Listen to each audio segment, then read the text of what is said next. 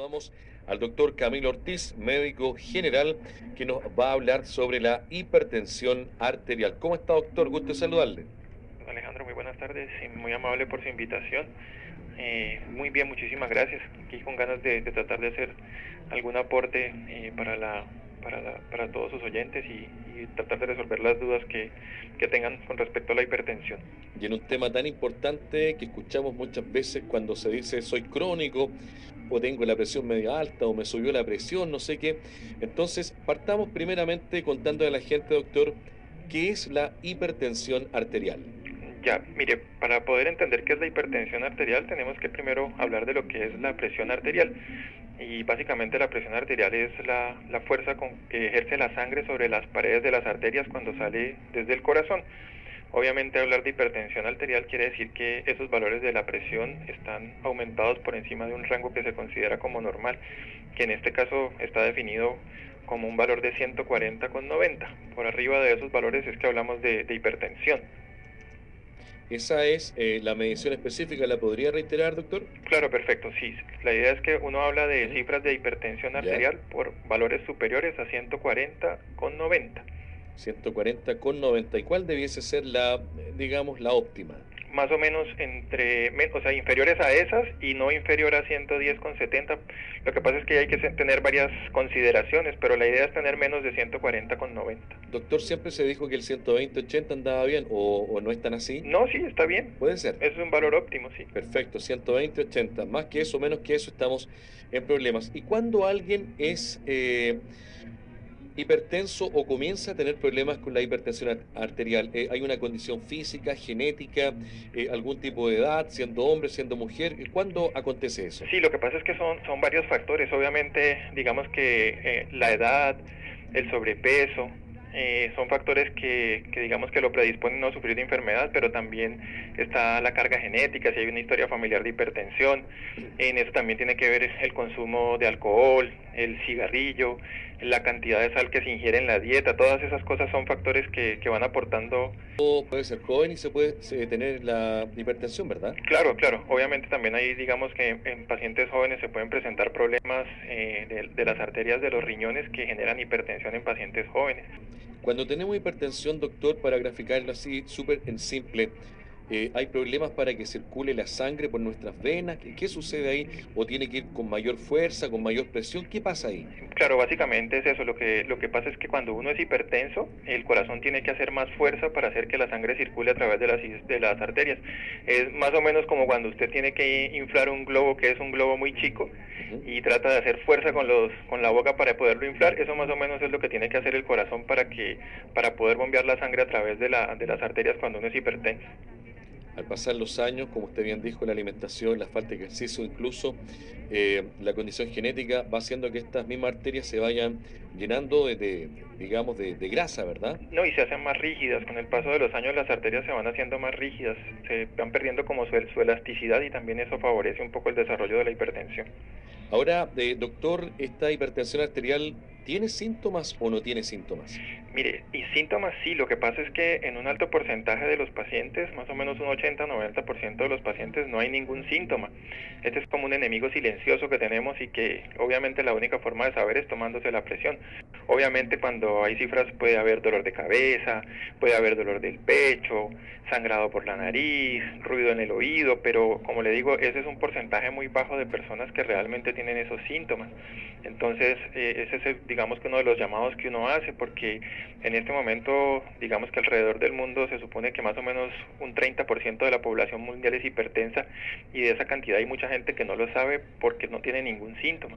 Entonces, digamos que desde tratando de, promover un poco las estrategias de prevención, lo que uno le pide a las personas es que se controlen la presión, que vengan al médico, porque es la única forma de saber. Hay que tomarse la presión para saber si realmente uno está hipertenso o no. Ya cuando hay personas que llevan sufriendo de presión arterial varios años, se aprenden a conocer muy bien su organismo y pueden decir, mire, cuando se me sube la presión, tengo dolor de cabeza, me suenan los oídos, pero como le digo, eso es una, en una minoría de los pacientes, la gran mayoría no tienen ningún síntoma y andan con presiones arteriales fuera del rango normal. ¿Y cuándo se debe consultar, doctor? Por ejemplo, cuando a la gente le duele mucho la cabeza sin explicación, anda medio mareado. Claro, cuando, tiene, cuando tiene dolor del pecho, si se le están inflamando las piernas, si amanece con su cara hinchada, si siente palpitaciones en el pecho, si siente que digamos que se empieza a cansar con esfuerzos que anteriormente no se cansaba, si digamos que está como con sensación de tener una mala calidad del sueño, como que el sueño es un sueño que no lo hace descansar, sino que se levanta igual de cansado,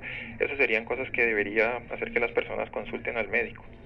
Doctor, ¿y en qué consisten eh, los exámenes, aparte de, por ejemplo, tomar la presión? Me parece que está el Holter y hay otros más que eh, a ustedes los profesionales le indicarían que alguien está en un proceso de ser hipertenso ya. Claro, digamos que el Holter, eh, básicamente que es un monitoreo de 24 horas de la presión arterial, le brinda uno la información como del comportamiento y, y de los ciclos que tiene la presión durante el día. La idea es que uno durante el día maneje unas presiones y al momento de dormir en la noche debe haber una disminución de más o menos un 10 un 15% de los valores de esa presión arterial. Entonces, digamos que en las fases iniciales de la hipertensión esas regulaciones en la noche se empiezan a perder. Entonces el Holter le brinda a uno, pues obviamente información importante sobre eso. Y obviamente en los pacientes hipertensos, pues uno tiene que hacer una evaluación de la función renal, de la parte circulatoria, del funcionamiento del corazón y eso se hace pues a través de otro tipo de exámenes de laboratorio y exámenes del corazón. Ah, mire qué interesante doctor lo que nos cuenta, o sea, no tenemos la presión, aunque la tengamos buena, la misma durante el día porque puede ser que a lo mejor eh, tengamos un día muy caluroso, eso afecta la presión, o tengamos una alegría, una rabia, un miedo, un susto, y eso influye en la presión. Exactamente, y obviamente como le digo, por ejemplo, yo puedo no ser hipertenso y si tengo un mal rato, tengo un dolor, tengo un me pegué un golpe, obviamente mi presión en ese momento puede estar por arriba de 140, 90 y eso no quiere decir que yo sea hipertenso. ¿Ya? Entonces la presión tiene variabilidad durante el día con respecto a todo eso, los niveles de estrés, la calidad del sueño, eh, el, el, hecho, por ejemplo, de fumar, tomarse la presión después de fumar, seguramente va a salir más alta también. Claro, por eso no le dicen eh, que se quede un rato, descanse, para luego tomarle la presión, porque si llega agitado le va a salir alta. Así es. Doctor, acá hay hartas preguntas de la gente. Lo primero, un, un auditor le dice si solamente eh, dice, hola, le puedo preguntar al doctor si para bajar la presión alta basta con dejar la sal o cambiarla podría ser por una sal un poco más dietética, una sal de estas nuevas que venden en los supermercados. Claro, pero no, no es que baste solamente con dejar la sal, pero igual incide y ayuda. El restringir el, consumo de sal eh, ayuda bastante a bajar los niveles de hipertensión arterial. Obviamente también va a depender de los valores que uno esté manejando. En algunas personas que si sus, digamos, si sus cifras son solamente en el límite, entonces puede ser que si usted modifica el estilo de vida, baja la sal, deja de fumar, empieza a hacer ejercicio, es probable que llegue a no requerir ningún tratamiento con medicamentos pero va a depender pues obviamente de los valores que cada persona maneje, pero lo que sí está claro es que ayuda y ayuda bastante. Doctor, sentir presencia de calor en el rostro, en la cara, aunque estemos en invierno, nos, pregunta una auditora, ¿qué pasa cuando se siente ese calor o esa especie de bochorno, incluso cuando esta persona eh, toma el medicamento llamado losartán? ¿Es normal, no es normal? Es que como le decía, uno tiene que, en ese caso, la, presión arterial es un valor objetivo, entonces yo me tengo que tomar la presión, porque la sensación de fogaje se puede deber a, problemas hormonales, a cambios de temperatura, no necesariamente que la presión arterial esté fuera de control. Entonces ahí lo que uno necesita es hacer la, medición de la presión arterial para darse cuenta si está bien o no. Ah, porque acá tenemos en Chile como ese mito, o sea, uy, me dio frío, me bajó la presión, uy, me dio calor, me dio como un bochorno. No, seguramente te subió la presión, es que tomaste mucho café o mucho mucha Coca-Cola. ¿No es tan así entonces? No, no, para nada. Como le digo, en la mayoría de los pacientes la, hipertensión es asintomática. Entonces, la única forma de uno saber si realmente ese síntoma está asociado con algún problema de la presión arterial es, tomarse la presión. Eh, ¿En qué consiste el tratamiento, doctor? Bueno, mire, la idea es que el tratamiento de la hipertensión arterial digamos que tiene que ser multidisciplinario, es decir, no solamente depende de que el médico venga y me dé una pastilla y yo me fui con eso toda la vida. Ya la hipertensión arterial es una enfermedad dinámica que cambia en el tiempo, entonces puede que yo en algún momento necesite más o menos cantidad de medicamentos, entonces el control es muy importante.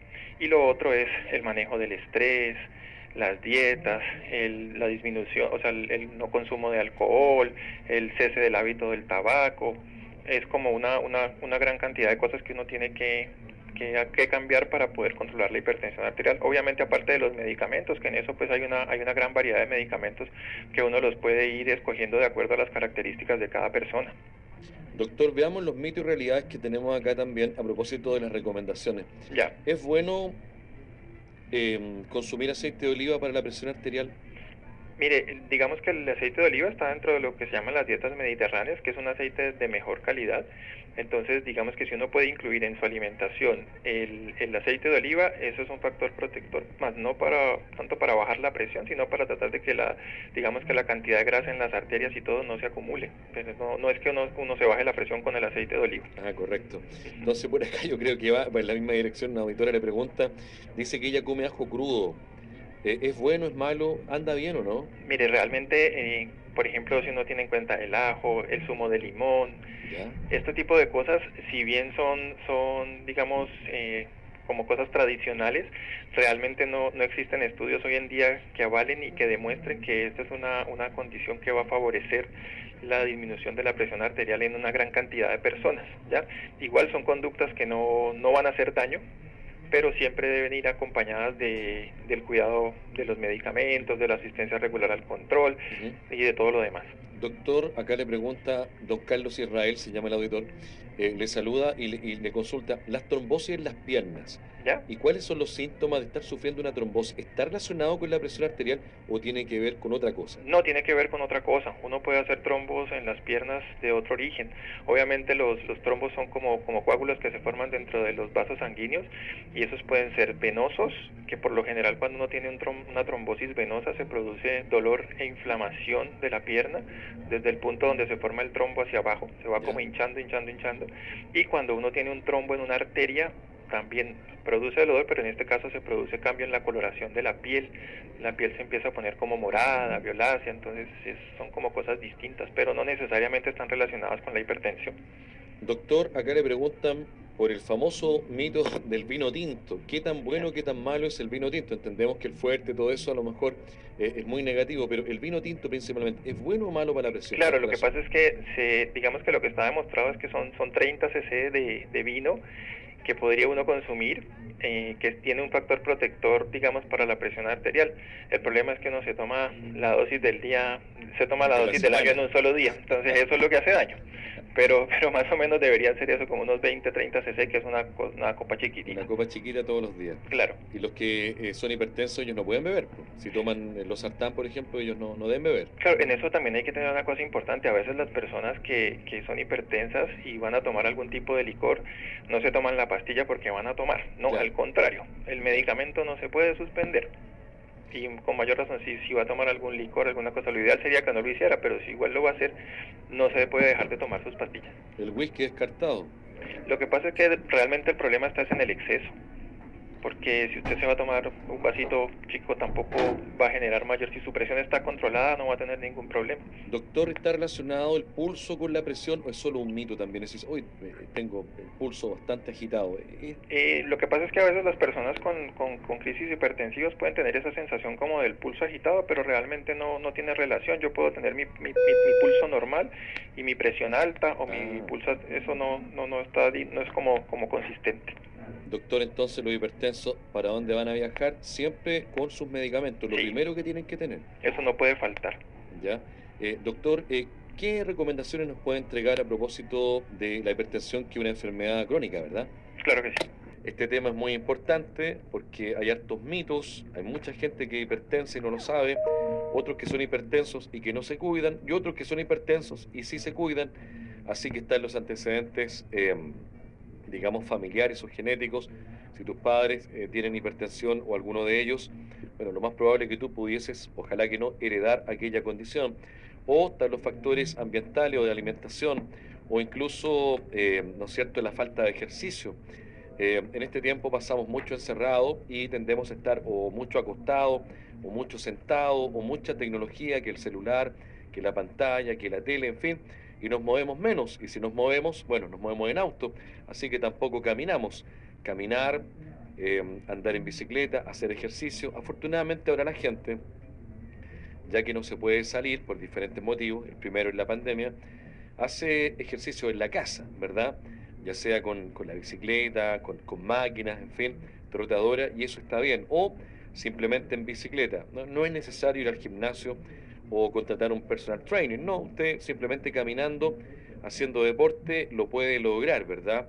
El ejercicio es fundamental en todas las etapas de la vida. 12 con 28 minutos. Eh, estamos en contacto con el doctor Camilo Ortiz para cerrar la entrevista. Yo le estaba hablando, doctor, a los auditores y auditoras del deporte, el ejercicio. Sí, claro, ese es un factor importantísimo en la presión arterial.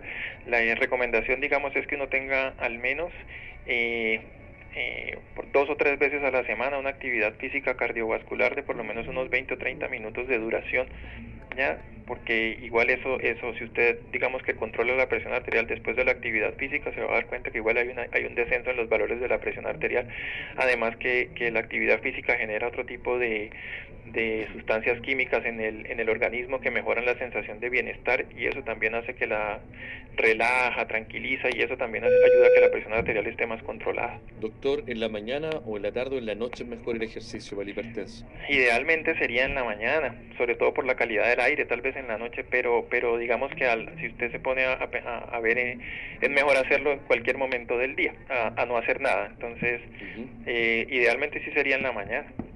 Finalmente, doctor, esta pregunta me imagino que está muy ligada al tema del vino tinto. Nos preguntan acá, ¿cuán dañino es el café? Mire, realmente la, mientras yo tenga mi presión arterial controlada, no hay problema en que tome café. Obviamente también va a tener que ver en la, en la cantidad de café que yo tomo, ¿ya? Pero por una o dos tazas de café en el día, si yo estoy con mi tratamiento como corresponde, no hay ningún problema. O sea, un hipertenso se podría tomar una tacita de café Sí, pero por supuesto. Usted no me lo pregunta, yo soy de Colombia y si, si el café fuera tan dañino, yo creo que en Colombia serían todos hipertensos. Oiga, ¿y usted tiene buena presión, doctor, o no? Pero como un bebé. No me diga. 120, 80. Menos que eso. Mire, doctor, perfecto. Sí, no hay que eso es lo bueno, predicar con el ejemplo. Para pero por supuesto. No, imagínese que el doctor tenga hipertensión. Bueno, no, pero igual puede ser. Lo que pasa es que sería malo que, que tenga y no se tome las pastillas, porque ahí sí nada que hacer. Y, y siempre acá, como usted dice, la, eh, el buen dormir, eh, el deporte, el ejercicio, la sana alimentación, el tomar mucha agua también regula la, la presión arterial, ¿verdad? Igual ayuda, pues, claro, la hidratación, a un funcionamiento adecuado de los riñones y, y eso también, como le digo, suma, suma para tratar, de, o sea, para tener bien, bien controlada la presión. Muy bien, doctor, le agradecemos el contacto. No, le agradezco mucho a usted por la invitación y, y también invitar pues a, a todos los las personas que, que, no se queden con la duda, que consulten al médico si tienen dudas sobre su presión arterial, que no abandonen los controles. En estos tiempos de pandemia tal vez se ha visto eso, pero, pero es importante que las personas retomen sus controles, que no dejen sus medicamentos y que ante cualquier duda mejor consulten al profesional. Frutos secos son buenos, doctor, ¿cierto? Sí, sirven también. Almendras, nueces. Almendras, nueces y maní, pero también, eh, como, te, como le digo, no, no en exceso, pero sirven como una alternativa porque aportan algunos ácidos grasos que son ventajosos para el organismo. Muy bien, gracias doctor. No, gracias a usted, que tenga muy buena tarde. Igualmente. Hasta luego. Hasta luego. Doctor Camilo Ortiz, médico general, experto en hipertensión arterial del Hospital Clínico FUSAT.